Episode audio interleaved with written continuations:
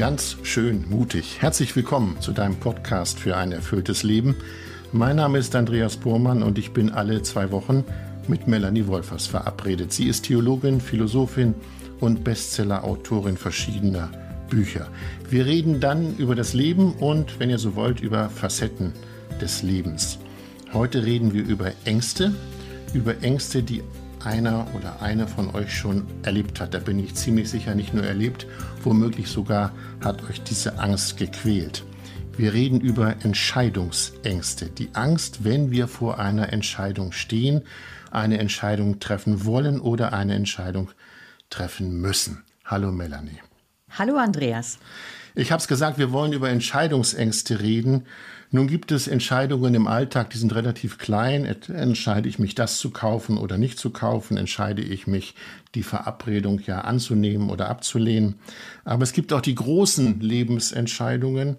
Und ich denke da zum Beispiel so an Beziehungen oder ans Berufsleben oder an Ortswechsel, sprich Umzüge. Gibt es, gab es in deinem Leben eine Entscheidung, wo du gespürt hast, ja, ich habe hier Entscheidungsängste?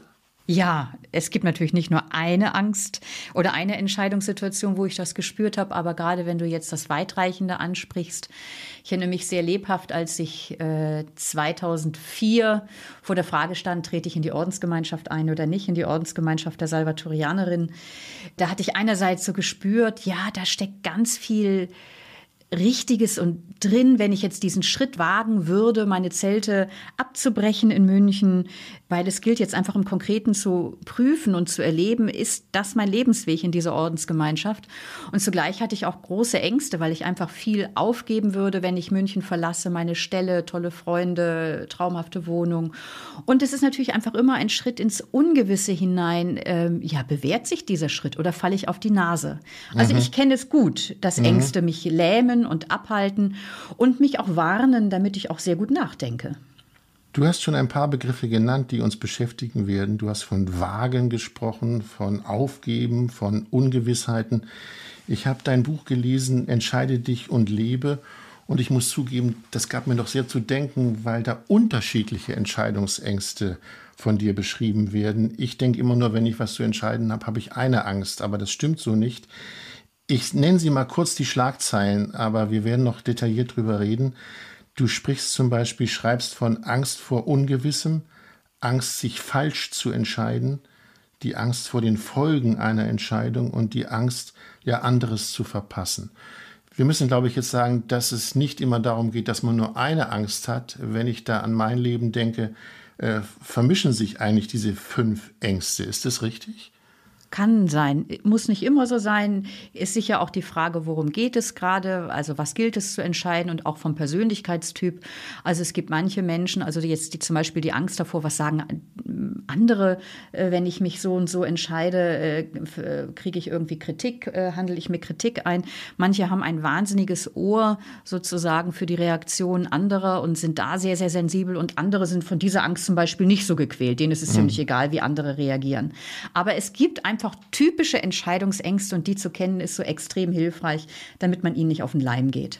Gut, über die wollen wir reden, aber bevor wir über Entscheidungsängste reden, würde ich dich kurz gern fragen, das Thema Angst und Ängste ist ein Riesenthema. Aber trotzdem sollten wir mal gucken, was richten Ängste, was richtet Angst eigentlich an, mhm. wenn sie sich in mir in einem breit machen. Ja, zunächst möchte ich eine Lanze brechen für die Angst. Also nicht nur, was richtet sie an, sondern zunächst erst einmal, Angst ist ein sehr normales Gefühl und ein extrem wichtiges Gefühl. Also wir verdanken es auch unseren Ängsten, dass wir am Leben sind. Also es ist gut, wenn man Angst davor hat, über die Straße zu gehen, ohne nach links und rechts zu gucken. Also Ängste warnen uns vor Gefahren und schrillen wie eine Alarmglocke aus. Und sie warnen uns eben auch bei Entscheidungen davor, dass wir leichtsinnig Wichtiges aufs Spiel setzen. Also das ist so erstmal so der erste Punkt, der mir wichtig ist. Ich möchte eine Lanze brechen für die Angst. Und jetzt fragst du, was passiert in uns, wenn sich Angst in uns breit macht? Was richtet sie an? Äh, das ist total interessant, auch so aus hirnphysiologischer Sicht lässt sich erklären, was viele kennen. Wenn ein Angst so wirklich packt, dann kann man ja so den Eindruck haben, mein Gehirn ist gerade blockiert, wie leergefegt. Mhm. Also irgendwie mhm. verfällt man in so eine Art Schockstarre und kann nicht mehr klar denken. Und das ist nicht, weil man dumm ist, sondern das ist hirnphysiologisch absolut begründet, nämlich wenn man äh, sich so da die Forschung anschaut, die Angst ist im ältesten Teil unseres Gehirns angesiedelt. Das, der nennt sich limbisches System. Und da kommt dem Mandelkern, der sogenannten Amygdala, eine ganz spezielle Rolle zu.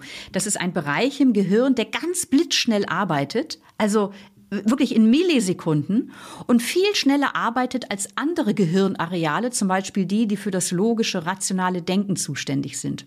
Und das bedeutet, wenn die Amygdala, also der Mandelkern, uns mit Angstgefühlen überschwemmt, dann ist unser Denken außer Kraft gesetzt, weil das viel langsamer ist. Es ist wie so ein langsamer D-Zug. Und dann können wir nicht mehr gut denken und das heißt, wir können eigentlich auch keine guten Entscheidungen treffen, wenn die Angst uns im Nacken hat. Mhm. Die Entscheidung kommen wir gleich zu, aber es gibt ja diesen schönen Satz, entweder wird einem gesagt, du brauchst keine Angst haben, oder aber man sagt es sich selber, wieso habe ich denn jetzt eigentlich Angst? Wieso habe ich ein flaues Gefühl? Wieso habe ich Schweißausbrüche? Mhm. Wieso habe ich Herzflattern? Gibt es eigentlich die Möglichkeit, wenn du jetzt hirnphysiologisch darauf guckst, sich das selber die Angst kleiner zu machen? Also die Fragen, die du dir gerade selber gestellt hast, also wieso habe ich eigentlich Angst, mhm, genau. äh, wovor habe ich Furcht, da fängt ja schon das Denken an. Und das ist ein kluger Schritt. Also und wir werden ja sicher in der Sendung auch, auch darüber ins Gespräch kommen, wie können wir denn mit Ängsten umgehen. Also das Erste ist einfach, das ist sowieso bei, beim Wettrennen. Der Mandelkern mit dem, dass er uns mit Angstgefühlen überschwemmt, der ist viel schneller. Der hat also die Nase vorn.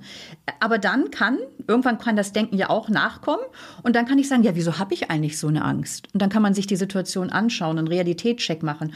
Und dann kann man feststellen, zum, vielleicht, ich habe aus der Maus einen Elefanten gemacht oder meine Angst hat mir aus der Maus einen Elefanten vorgegaukelt.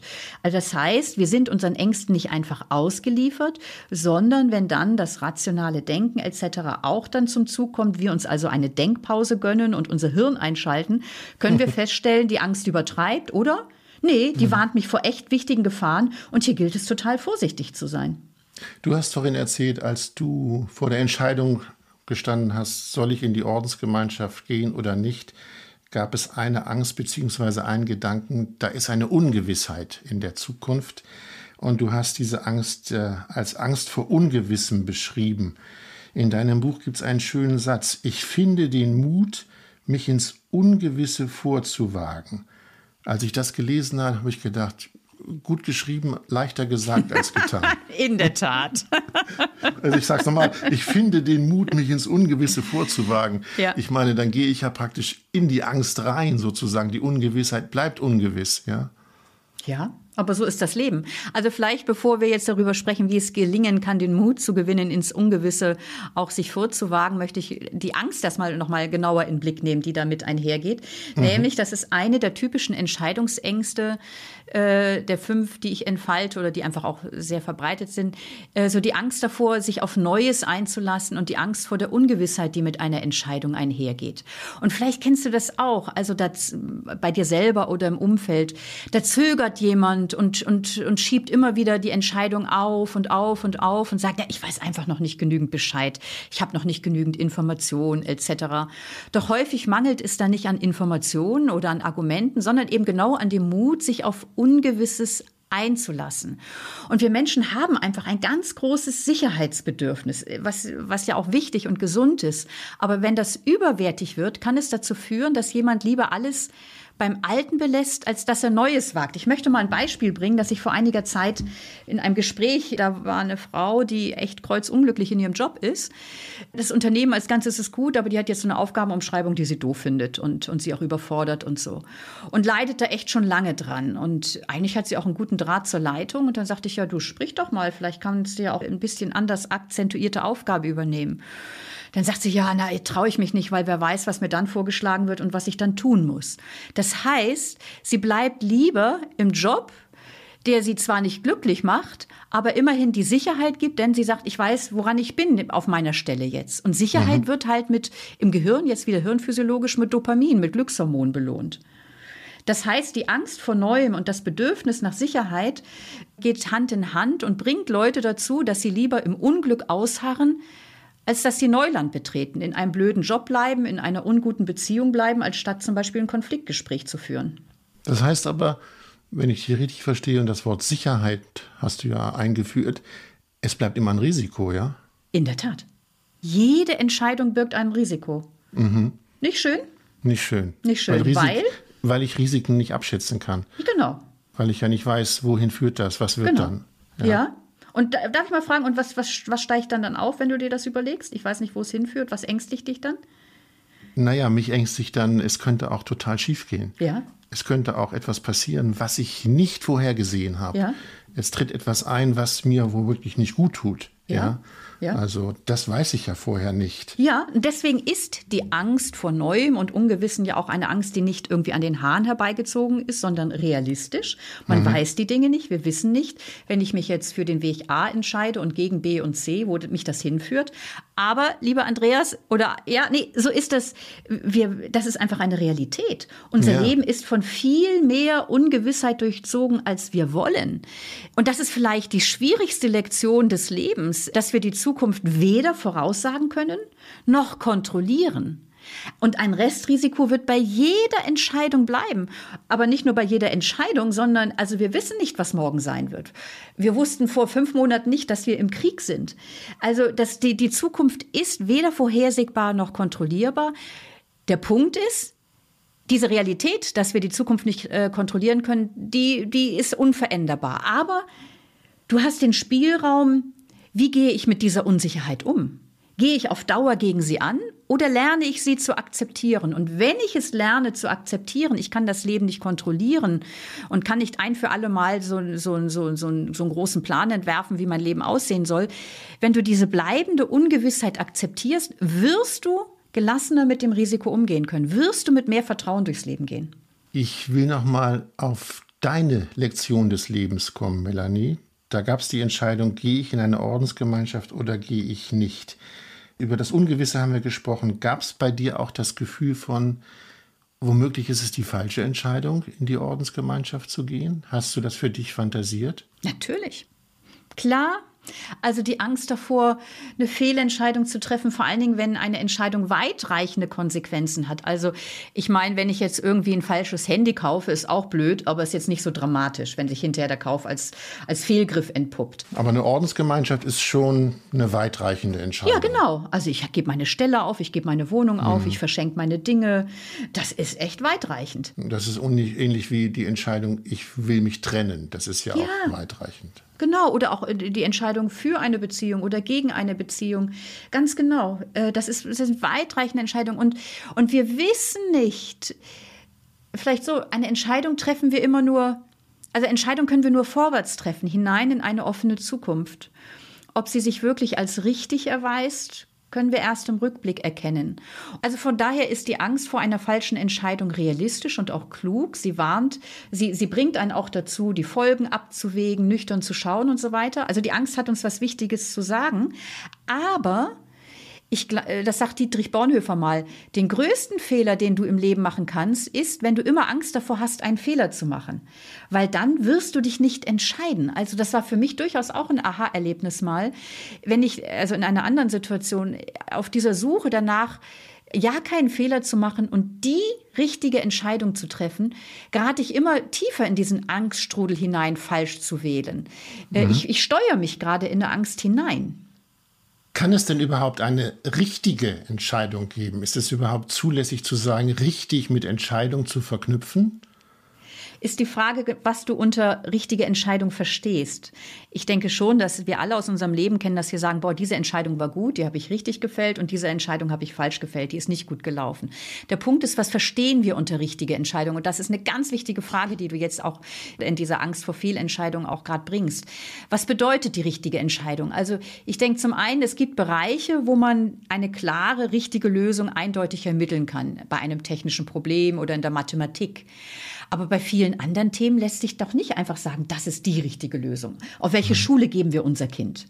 Schule A oder Schule B? Es wird verschiedene Vorteile haben. Oder nehme ich diesen oder jenen Job ich an? Ich würde gerne mal eine Hörerinnenzuschrift hinzuziehen, denn Annelie hat uns geschrieben und sie fragt, wie kann man meiner Wahrnehmung trauen, trotz des Wissens, dass ich auch falsch liegen kann.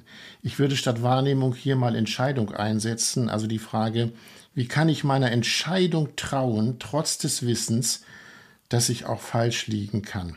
Ja, also zum einen, darum geht es mir ja auch in meinem Buch Entscheide dich und lebe. Es gibt viele gewissermaßen so Checklisten, äh, wo man gucken kann, was gilt es alles zu berücksichtigen, um die bestmöglichsten Voraussetzungen zu schaffen, dass ich eine gute Entscheidung fälle. Also eine gute Entscheidung ist ja nicht einfach eine Glückssache. Also man kann vieles dafür tun, dass ich die richtige Entscheidung fälle. Und zugleich ist es wichtig zu wissen, ich werde mit hundertprozentiger Sicherheit nicht sagen können, das ist richtig und das ist falsch. Also eben gerade so bei diesem einen Punkt, den ich schon vorhin sagte, es wird bei vielen Entscheidungen nicht die eine richtige Lösung geben. Auch verbunden mit dem Punkt, über den wir vorhin gesprochen haben, welche Lösung sich zukünftig wirklich als beste erweisen wird, das können wir hier und heute nicht sagen, weil die Zukunft offen ist und sich möglicherweise ganz anders entwickelt, als wir meinen. Es ist also daher eine Illusion, mit der Hoffnung durchs Leben zu gehen, ich, ich werde auf jeden Fall die richtige Entscheidung treffen, sondern was wir nur tun können, uns zu fragen, was ist in dieser konkreten Situation die bessere Alternative inklusive ihrer Risiken und Nebenwirkungen? Was erkenne ich hier und heute? Und mhm. auf wen will man sich verlassen, wenn nicht auf sich selbst, wenn es um Entscheidungen geht? Wir stecken in unserer Haut und müssen zu dieser Entscheidung stehen. Gut, da kommt aber eine Angst hinzu. Ich habe mich in meinem Leben mal getrennt, eine Beziehung aufgegeben und ich erinnere mich, dass ich die Angst hatte, was ist denn in dem Moment, wo wir nicht mehr zusammen sind, mm. wo wir mhm. getrennt sind? Also dieser Ausblick auf, ich sag's mal so, das Leben nach der Entscheidung. Ich mhm. glaube, du nennst das in deinem Buch Angst vor den Folgen. Und die kann riesig sein, diese Angst vor den Folgen, weil ich ja mhm. praktisch mich ins Leere entscheide, mhm. Äh, wenn ich mich womöglich trenne. Ja, ja. Das ist eine ganz weit und auch, auch sehr, sehr, sehr nachvollziehbare Angst. Also die Angst davor, dass auf jeder Entscheidung gewissermaßen ein Preisschild klebt und ich habe den Preis zu entrichten. Ich bezahle den Preis und auch andere bezahlen den Preis für eine Entscheidung, die ich treffe. Also ich steige aus einer Beziehung aus. Dann kann vielleicht die Angst vor Einsamkeit oder dass der Freundeskreis zerbricht, der gemeinsam ist, sehr häufig, wenn ein Paar sich trennt. Oder vielleicht vor finanziellen Einbußen, je nachdem, was geregelt ist. Also wenn wir uns für etwas entscheiden, haben wir etwas vor Augen, was, was uns anziehend erscheint, was wir wollen. Aber eine Entscheidung bringt eben auch Kosten mit sich. Und du hast es jetzt gerade von dem Beispiel einer Trennung gebracht. Und deswegen glaube ich, ist es auch so wichtig, nüchtern zu schauen, warum möchte ich mich so entscheiden, was ist in Anführungsstrichen der Gewinn und was ist der Preis, den ich selbst und andere zahlen werde.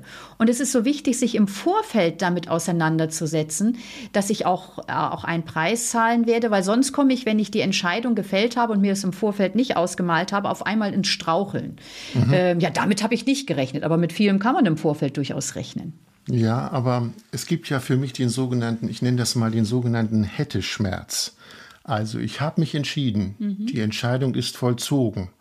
Und dann kommt ein Gefühl auf, ah, hätte ich mich doch nur anders mhm. entschieden. Also ich, ich kenne das von vielen Männern, wenn ich das mal sagen darf, die trennen sich und dann sind sie getrennt, haben das für sich entschieden und irgendwann kommen sie dann doch wieder angekrabbelt, weil sie das Gefühl haben, es war die falsche Entscheidung. Ja. Ich will sagen, was mache ich denn mit dem Gefühl des Hätte-Schmerzes? Hätte ich mich doch nur anders entschieden. Ja.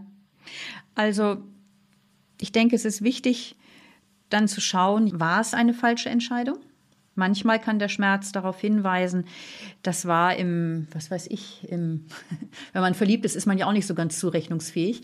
Da war ich so verliebt in jemand anders, dass ich da eigentlich meine Beziehung, die ich lebe und die uns wichtig war, irgendwie leichtfertig über Bord geschmissen habe. Und dann merkt man irgendwann, boah, das war nicht richtig. Also so zu sehen, ja, es war eine Fehlentscheidung und finden wir doch nochmal neu zusammen. Das kann der eine Punkt sein. Aber darüber, wo wir jetzt ja gerade, glaube ich, sprechen, so die Angst vor dem Preis, den man zahlt in einer Entscheidung. Nehmen wir mal an, es war die richtige Entscheidung und trotzdem gibt es diesen Hätte-Schmerz oder ja. Mensch, es ist doch schade. Und das macht auf zwei ganz wichtige Punkte aufmerksam, die mir wirklich ganz wichtig sind, auch in meinen Beratungen und auch im eigenen Leben. Also das Erste, ich glaube, weitreichende Entscheidungen brauchen oft echte Trauerarbeit. Was meine ich damit? Also, wenn du zu diesem Ja sagst, sagst du zu jenem Nein. Im Wort Entscheidung für etwas steckt auch schon drin, ich scheide andere Möglichkeiten aus. Wenn ich einen Weg einschlage, lasse ich andere links liegen. Und diese anderen Wege können gut sein. Und, und sie links liegen zu lassen, das tut weh. Das heißt, ich glaube, es braucht auch den Mut und die Fähigkeit, den Schmerz zuzulassen, der in einer getroffenen Entscheidung auch liegt, nämlich, dass ich andere gute Möglichkeiten ausschließe. Ich möchte das an einem Beispiel verdeutlichen. Nach einem Vortrag von mir über das Thema Entscheidung kam ein älteres Ehepaar auf mich zu und sagte, ja, ähm, da habe ich auch über die Trauerarbeit gesprochen. Ähm, ja, genau darin, darin stecken wir gerade. Wir haben uns entschieden, wir leben in einem schönen kleinen Häuschen in einer kleinen Stadt mit Garten und unsere Kinder sind in anderen Städten angesiedelt, die werden nicht zurückkommen. Wir haben uns entschieden, unser Häuschen zu verkaufen und eine Einrichtung für betreutes Wohnen zu ziehen. Und es ist die richtige Entscheidung, weil sie uns einen guten Lebensabend ermöglicht. Und zwar auch jetzt noch rechtzeitig. Wir wissen, warum wir das Haus verkaufen. Es ist die richtige Entscheidung. Wir sagen Ja zu einem guten Lebensabend. Aber es tut einfach echt weh. Unser Garten, die Möbel, die wir lieben, die Geschichte, die wir mit diesem Haus verbinden, wo unsere Kinder groß geworden sind. Und sie steckten jetzt so in dem drin, dass sie den Schmerz, der mit ihrer Entscheidung einhergeht, weil sie auf Wertvolles verzichten, dass sie, dass es, dass sie da mittendrin stecken, diesen Schmerz zuzulassen und den Verzicht mhm. zu betrauern. Und erst dann, wenn jemand den Mut hat, auch den Schmerz zuzulassen, wird er nicht immer wieder so jetzt in einen unguten Hätte-Schmerz hineinrutschen und sagen, ja, hätte ich doch, hätte ich doch. Man kann sich natürlich immer in schönsten Farben ausmalen, ja, was wäre, wenn ich doch noch im Haus wäre? Was wäre ich, wenn ich mit der Partnerin durchs Leben gehen würde? Man kann sich die anderen Möglichkeiten immer in den schönsten Farben ausmalen, sodass die aktuelle Realität grau erscheint. Nochmal für den Überblick. Wir haben über drei Ängste gesprochen. Angst vor Ungewissem, Angst, sich falsch zu entscheiden und die Angst äh, vor den Folgen einer Entscheidung. Ich habe neulich ein Buch gelesen von einem Autor, der immer in das gleiche Ferienhaus, in sein Haus nach Italien fährt. Schon lebenslänglich sozusagen. Und er hat geschrieben, ich fahre immer in mein Haus und ich weiß, ich werde etwas verpassen, weil ich niemals woanders hingefahren bin. Aber er hat das für sich zurechtgelegt, egal wo ich hinfahre, ich werde immer was verpassen. Insofern kann ich auch in mein Haus immer wieder fahren. Hat die Angst, äh, sich zu entscheiden, auch etwas damit zu tun, dass ich womöglich etwas verpasse? Im Ansatz hast du schon beschrieben, dass ich, wenn ich Weg A gehe, gehe ich halt nicht Weg B, den verpasse ich halt. Aber die Frage ist, ähm, werde ich immer etwas verpassen, wenn ich mich entscheide? Ja. Immer. Also Entscheidung heißt ja, das ist per se. Entscheiden heißt, also jetzt im Bild einer Weggabelung, du stehst vor einer Weggabelung, wo es drei Wege gibt, die zu drei verschiedenen Zielen führen.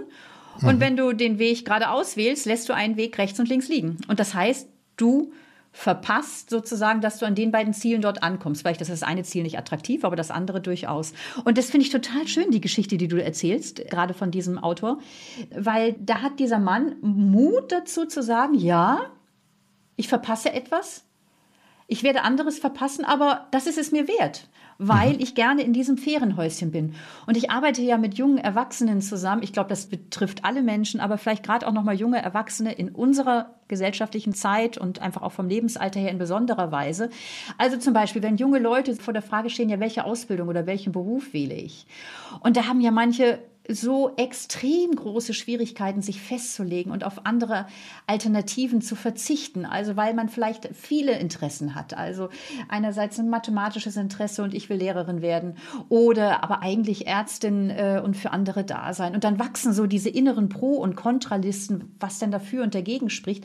Aber das hilft nicht, häufig nicht weiter, denn eigentlich geht es gar nicht um die Argumente, sondern letztlich bremst die Angst, ja, wenn ich mich für die eine Möglichkeit entscheide, dann schließe ich gefühlt 99 andere tolle Möglichkeiten aus. Und das ängstigt.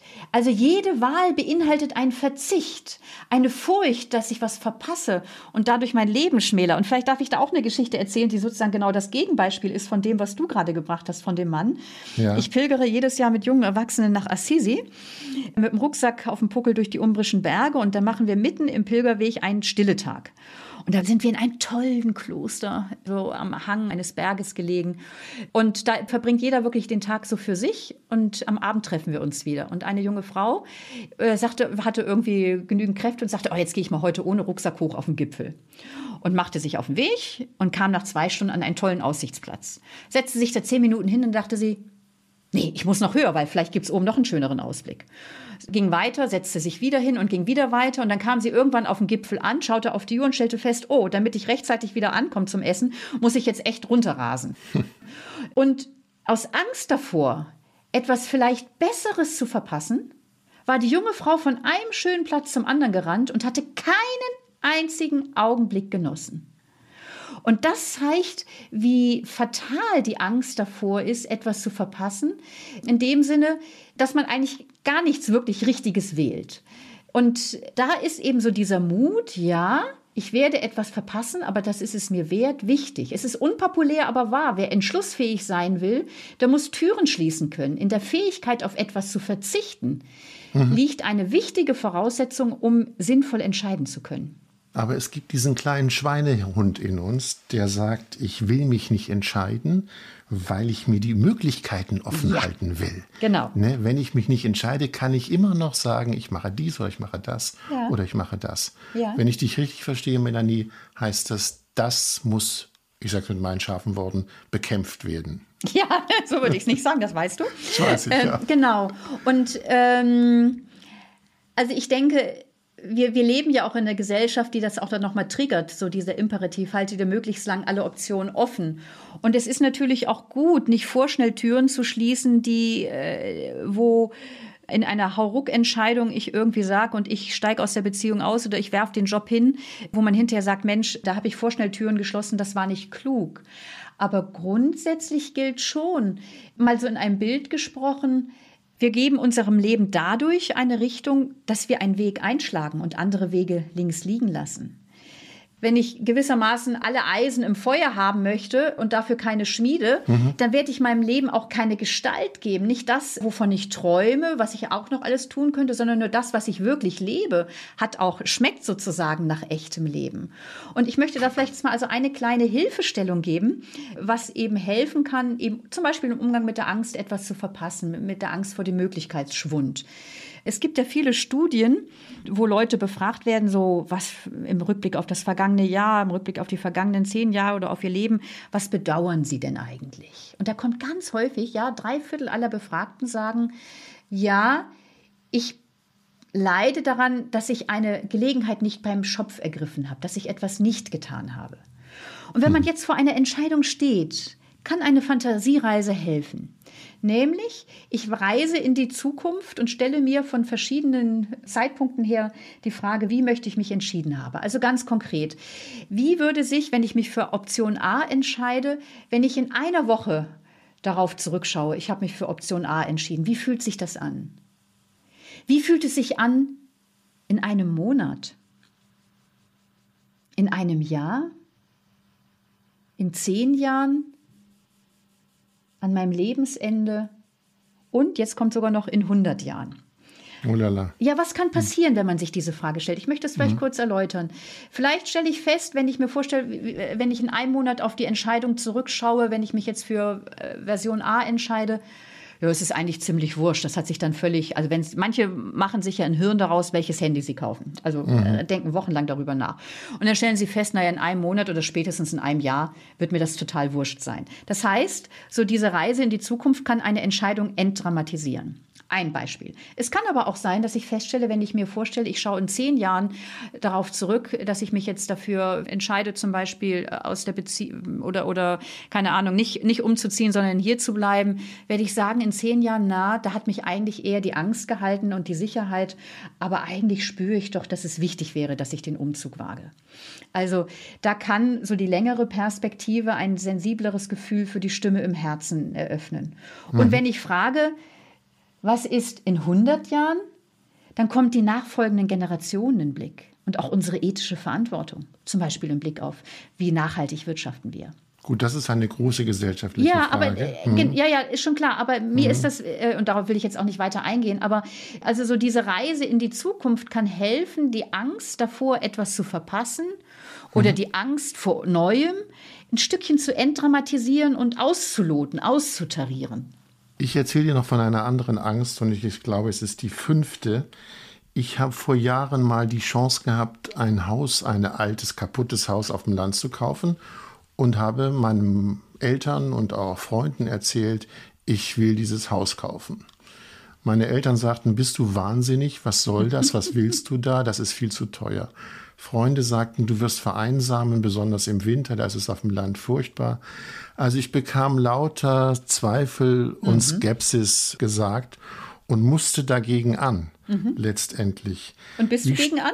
Ja, ich bin gegen an. Ich habe es mhm. trotzdem gemacht und mhm. äh, war auch dann stinke stolz ein bisschen. Und sie hatten, einige hatten recht in ihrer Prognose, andere nicht. Aber worauf ich hinaus will, ist, wie stark ist die Kraft, die von außen kommt, die uns Angst macht, wenn ich jemandem von meiner Entscheidung erzähle? Ja, das ist eine der großen Entscheidungsängste auch die Angst vor der Meinung anderer. Was werden die denken, wenn ich das mache? Halten sie mich verrückt? Mhm, genau. Lassen sie mich dann links liegen? Jetzt gut beim Hauskauf jetzt wahrscheinlich weniger, aber auch bei anderen. Also ich denke, wenige Fragen beschäftigen uns Menschen so sehr wie die Frage, was denken andere von uns? Wie beurteilen sie uns? Und da kommt es dann auch dahin, dass aus Angst vor Kritik oder Widerstand Leute auch vor Entschlüssen zurückschauen, wo, du, wo sie Angst haben, ja, da handle ich mir Ablehnung mit ein. So wie du es jetzt gerade von deiner Situation beschreibst, ich denke, zum einen ist es ja gut, auch bei weitreichenden Entscheidungen auch mit anderen zu sprechen und ihre Meinung einzuholen.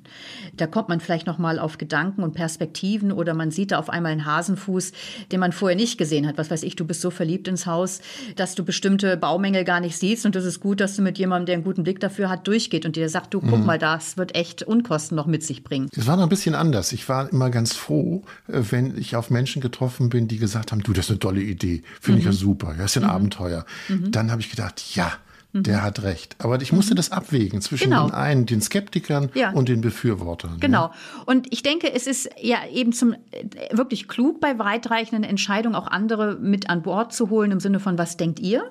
Weil die mhm. sehen manche Dinge, die du nicht siehst. Aber der Punkt, wo Menschen wirklich auch an sich zum Teil vorbeileben, ist, dass wenn sie so eine große Angst davor haben, wie reagiert das Umfeld, dass sie sich eigentlich gegen ihr besseres Wissen und Gewissen entscheiden. Welchen Preis bezahlt man für so ein angstgesteuertes Verhalten? Also zum einen, wenn ich immer auf das mögliche Urteil anderer schiele und meine eigenen Werte und Bedürfnisse hinten anstelle, dann schwäche ich mein Gespür dafür, was ich selber will. Und ich kenne jemand, die wirklich so von außen her, diese Person so von außen her immer denkt, die kann ganz schwer sagen, was sie eigentlich will und sie kann noch schwerer sich entscheiden. Mhm. Die ist irgendwie wie so ein Schiff im Wind, das mal hierhin und dorthin getrieben wird, manövriert durch die Wünsche anderer. Mhm. Ich denke, es ist wichtig, die Überzeugung anderer zu berücksichtigen, aber die Überzeugung oder die Person, deren Überzeugung du in deine Entscheidung am meisten einbeziehen sollst, das ist deine eigene Überzeugung. Also ich glaube, wenn es um weitreichende Entscheidungen geht, ist es wichtiger, dass du andere möglicherweise enttäuscht als dich selbst.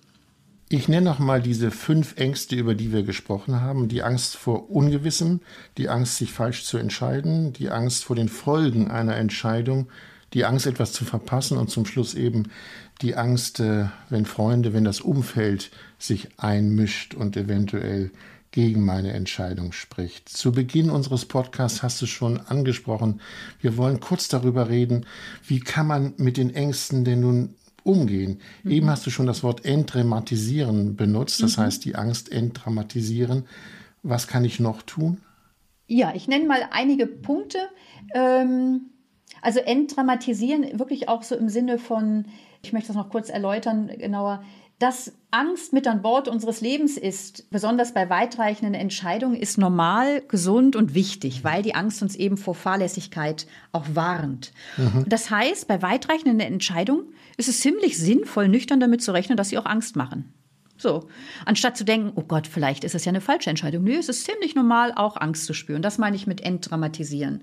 Ein zweiter Punkt, manchmal neigt man dann ja auch so, und da komme ich wieder auch zu der Hirnphysiologie, so die, die Amygdala, dann ist ja unser Denken irgendwie blockiert und man malt sich die schlimmsten Zukunftsszenarien aus. Also jetzt zum Beispiel, ich weiß nicht, ob du das auch kennst, aber so in Corona-Zeiten, da hast du abends irgendwie Halsweh und dann denkst du, ach, du hast bestimmt Corona. Sofort ja, komm, mach testen. mal halb. Muss genau. Ja, ja, genau. Ist ja völlig, völlig belämmert auch irgendwie, ne? Also da wird, also so, und dann gibt's dann Leute, die sich dann gleich irgendwie schon im Krankenhaus sehen.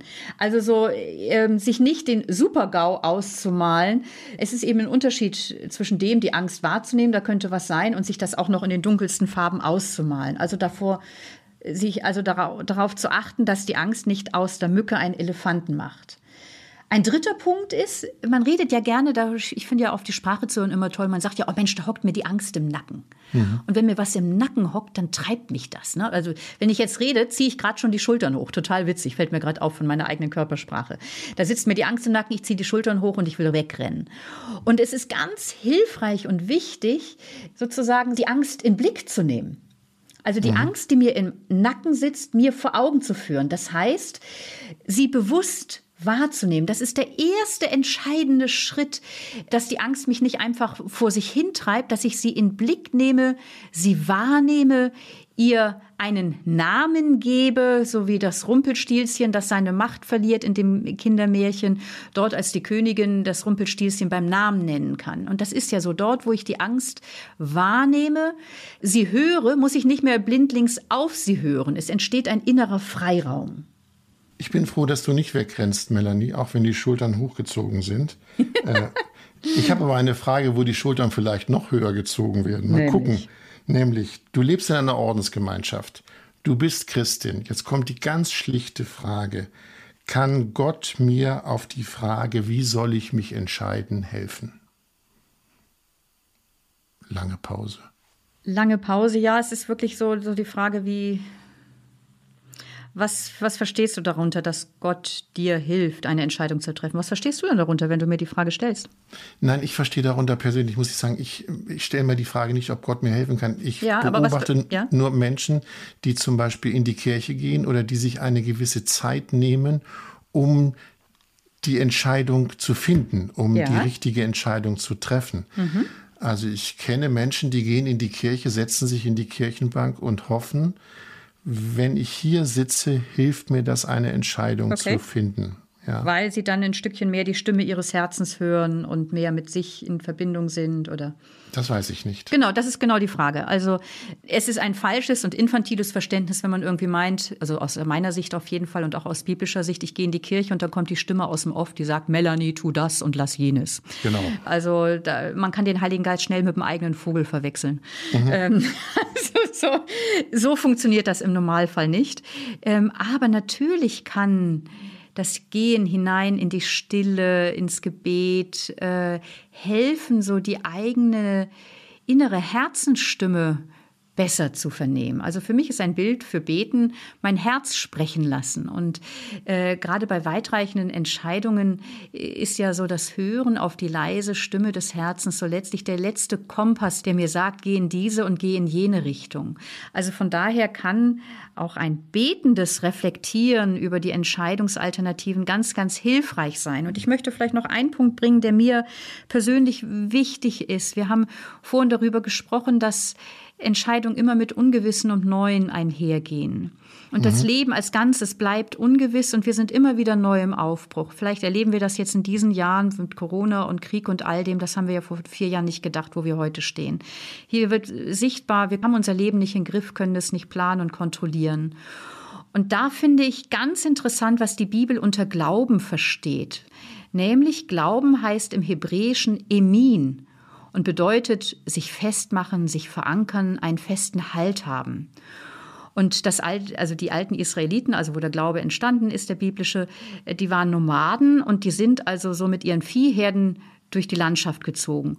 Und Emin bedeutet einen Halt haben und Aman ist der feste Boden, in dem die Nomaden ihre Pflöcke einrammen, um die Zellschnüre daran zu befestigen, dass der Wind sie nicht festweht. Und hier wird etwas, finde ich, Wunderbares deutlich. Glauben meint nicht, wie viele meinen oder auch suchen, dass ich mir ein festes und sicheres Gebäude errichte, in dem ich nun ein für alle Mal zu Hause bin und weiß, so läuft mein Leben und ich kenne mich aus. Sondern Glauben heißt vielmehr mich der Realität des Lebens stellen. Wir sind als Menschen bleibend Nomaden. Das Leben mutet uns immer wieder Neues zu, verlangt immer wieder neue Aufbrüche von uns, bis zum letzten Atemzug, ja, bis dahin, dass wir unser Leben aus der Hand geben müssen. Wir sind Nomaden und Nomadinnen. Und Glauben im Sinne von Aman, im festen Boden meine Zeltschnüre verankern, bedeutet, dass ich das Lebenszelt immer wieder an neuer Stelle aufschlage, im Vertrauen auf einen tragfähigen Grund, im Vertrauen auf ein göttliches Fundament. Und so erlebe ich persönlich auch wirklich, wenn ich versuche, einfach auch als Glaubende unterwegs zu sein, so dieses Vertrauen. Ich kann mich in meinem Unterwegssein auf einen nicht fassbaren, unendlich guten Grund des Lebens verlassen. Und das kann mir Mut machen, mich zu entscheiden. Es gibt viele Menschen, die gehen in eine Buchhandlung und suchen ein Buch, um all das zu erreichen, was du eben beschrieben hast. Nun hast du auch ein Buch geschrieben und ich stelle mir vor, ich gehe in die Buchhandlung, sehe Melanie Wolfers, Entscheide dich und lebe, ist der Titel. Ist es ein Versprechen, dass dieses Buch dabei hilft, mich zu entscheiden? Ja. Okay. Also das hoffe ich schon, dass mein Buch hilfreich ist. Ja mhm. klar, dafür schreibe ich das Buch ja. Aber es nimmt, es, es nimmt keine Entscheidungen ab. Hm? Na, ha hallo? Natürlich nicht. Im ja. Gegenteil. Das, mhm. Also gerade nicht.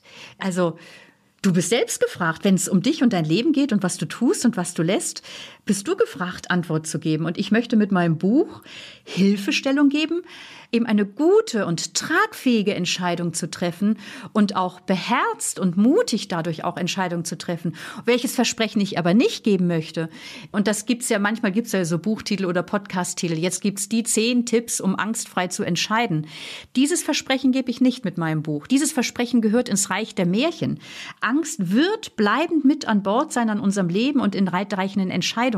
Das ist eine Märchenerzählung. Du wirst keine Angst mehr bei Entscheidungen haben. Und zweitens, es ist auch überhaupt kein sinnvolles Ziel, grundsätzlich mhm. angstfrei zu entscheiden. Denn Angst vermittelt uns ein Risikobewusstsein, warnt vor leichtfertigen Entschlüssen, dass wir nicht fahrlässig eine Beziehung, einen Job oder unsere Gesundheit gefährden. Es geht darum, und darum ging ja auch unsere heutige Sendung, und ich finde es so schön, dass wir über dieses Thema reden. Also wirklich diese Ängste, die in einer Entscheidung aufpoppen und die auch einen Realitätsgehalt haben, sie in Blick zu nehmen, um uns von ihnen warnen zu lassen, wo sie wirklich auf Gefahren aufmerksam zu machen und uns aber nicht von der Angst alles gefallen zu lassen, sondern zu fragen, ey, aber was ist mir denn wichtiger? Mhm. Und da, wo wir etwas mit Leidenschaft in Blick nehmen, wo unsere Sehnsucht, etwas zu leben oder zu ergreifen, größer wird als unsere Angst, dann werden wir auch den Mut haben, den Ängsten die, die Stirn zu bieten und uns zu entscheiden. Melanie, zum Schluss, wir können unsere Hörerinnen und Hörer vor eine Entscheidung stellen. Nämlich, du hast es eben so schön gesagt, wenn Ihnen etwas wichtig ist, unsere Hörerinnen und Hörer, können Sie sich entscheiden, ob Sie unseren Podcast erstens schätzen und zweitens, ob Sie unsere Arbeit wertschätzen. Sie können sich entscheiden, uns zu unterstützen. Alles Weitere verrätst du. Ach, das war jetzt eine sehr charmante Einleitung, lieber Andreas. Ja, es geht Danke. um Entscheidung. Es ja, ja, um genau, ja, genau. Ne? Also es besteht einfach die Möglichkeit, wenn jemand oder wenn ihr unseren Podcast mit Freude hört, zu sagen, ey, ich entscheide mich dafür, meine Wertschätzung auszudrücken für die Arbeit von Andreas und Melanie und den konkreten Produktionskosten auch des Podcasts zu unterstützen. Und wenn ihr das tun wollt, freuen wir uns sehr. Es ist für uns eine große Hilfe. In dem Fall klickt doch einfach unten auf Steady in den Show Notes oder auf Steady auf meiner Homepage Homepage. Und da gibt es dann die Möglichkeit, mit einem kleinen oder größeren monatlichen Beitrag unsere Arbeit wertzuschätzen und zu unterstützen. Und das wäre einfach großartig. Und das ist eine Entscheidung. Melanie, soweit. Wir sind heute etwas länger geworden, aber das macht nichts. Es war hochinteressant und wir hören uns wieder in zwei Wochen. Mach's gut. Ciao, tschüss. Andreas. Danke. Tschüss, tschüss. Ganz schön mutig hört ihr, wie gesagt, wieder in zwei Wochen und wollt ihr keine Folge verpassen, dann abonniert den Podcast in einer App eurer Wahl. Wir freuen uns, wenn ihr uns lobt, wenn ihr uns kritisiert, wenn ihr uns Sternchen gebt, dann tut das. Und wenn ihr meint, darüber sollten wir mal reden, Melanie und ich, äh, was euch auf der Seele liegt, dann schreibt uns an podcast.melaniewolfers.de podcast.melaniewolfers.de. Informationen zu Melanie und ihren Büchern findet ihr auf der Website melaniewolfers.de. Alles andere in den Show Notes dieser Episode. So viel für heute. In zwei Wochen heißt es dann wieder ganz schön mutig. Bis dahin, macht es gut. Tschüss.